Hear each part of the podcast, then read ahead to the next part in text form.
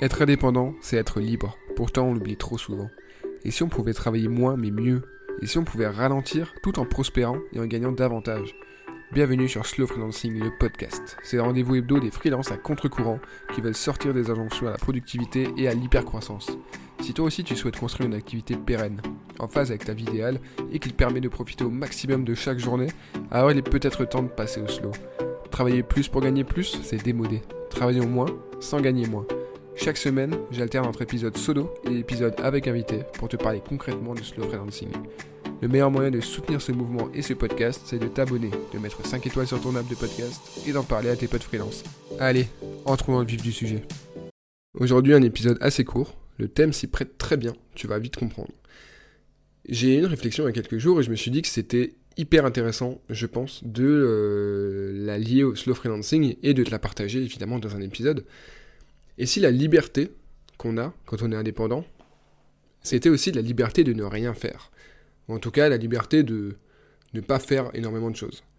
On associe souvent la liberté à la capacité de faire plein de choses, euh, de, travailler euh, beaucoup sur plein de projets, de lancer des side projects, de travailler quand on veut, d'aller voir plein de gens, de rencontrer énormément de, personnes, euh, d'élargir son réseau, de créer son propre contenu, la liberté qu'on a quand on est indépendant, ça nous permet de faire beaucoup de choses. Mais on oublie aussi que cette liberté, c'est aussi la liberté parfois de tout simplement se reposer quand on en a envie, quand on en a besoin. La liberté de parfois ne pas lancer de side project, la liberté de ne pas travailler, parfois, quand on n'en a pas envie, la liberté de ne pas rencontrer de gens pendant quelques jours, quelques semaines, la liberté tout simplement de faire ce qu'on veut et parfois de ne pas faire des choses qu'on ne veut pas, tout simplement en se concentrant sur soi et en réfléchissant à ce qui nous intéresse vraiment, à ce dont on a vraiment besoin. C'est pas parce qu'on est libre qu'on doit faire un maximum de choses. C'est pas parce qu'on est freelance et donc qu'on est libre d'aller où on veut qu'on doit être digital nomade et qu'on doit faire un tour du monde et qu'on doit euh, bouger régulièrement, etc. Ça, c'est encore une injonction. Le fait de dire euh, quand on est jeune, il faut voyager, ça ne repose sur absolument rien. Euh, si tu as envie de voyager, tu voyages. Si t'as pas envie de voyager, c'est très bien comme ça. Idem pour plein de choses. On dit souvent aussi quand on est jeune, ou même quand on est euh, indépendant, ou quand on vient de se lancer, ou dans certains cas comme ça, c'est là où il faut travailler dur. Bah non, en fait. Si on n'a pas envie de le faire, il n'y a rien qui nous oblige à le faire. Au contraire, c'est encore une fois une question d'envie, de choix, d'attente, de besoin, de désir. La liberté de ne rien faire, c'est vraiment cette, euh, cette liberté absolue, en fait. Cette liberté absolue de se dire, euh, je peux faire tout ce que je veux, donc je peux aussi ne pas faire grand-chose. Et du moment que nos, besoins primaires et nos objectifs euh, vitaux, on va dire, sont atteints, bah c'est très bien comme ça. Hein. Par exemple, faire croître son business, quand on est freelance, c'est pas du tout une obligation on a très bien la liberté de stagner, ou la liberté de même, c'est pas forcément ma vision, mais la liberté de, décroître, en fait. Quitte à, enfin, idéalement en travaillant moins. Si c'est pour travailler autant, voire plus, et tout en gagnant moins, c'est pas forcément un objectif euh, de ouf. Mais voilà. Euh, je me faisais cette réflexion parce que ces derniers mois, je suis beaucoup sorti, j'ai rencontré beaucoup de personnes, aussi bien au niveau pro que perso. J'ai commencé plein de nouvelles choses, j'ai euh, énormément appris sur moi-même, sur les autres, sur plein de domaines. Euh, et j'ai exploité à fond cette liberté que j'ai en tant que freelance. Donc j'ai fait beaucoup de choses. J'ai profité à fond de cette capacité à, être euh, vraiment indépendant à tous les niveaux et à, kiffer au maximum. Et à, bosser aussi parfois quand j'en ai envie. Mais maintenant, je commence à fatiguer un peu, après ces quelques mois. Et du coup, je me suis rendu compte aussi que cette liberté-là, je pouvais m'en servir pour tout simplement ne rien faire. Et c'est pas parce que je ne fais rien. Quand je dis je ne fais rien, c'est par exemple, je vais passer une journée à rien faire de spécial. Je vais pas, euh, euh, je vais pas, déjà, je vais pas travailler par exemple cette journée-là. Mais en plus, je vais pas forcément euh, me dire c'est une journée pour moi, je vais méditer, je vais faire du sport, je vais lire.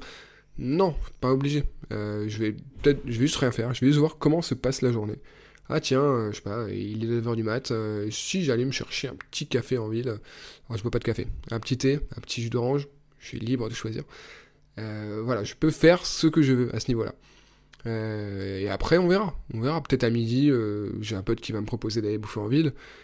Et l'après-midi, on verra. J'ai peut-être envie de faire du sport. Bah, allez, on va faire du sport, écoute. Et puis, je vais peut-être allumer la console. Je vais peut-être avoir envie de travailler.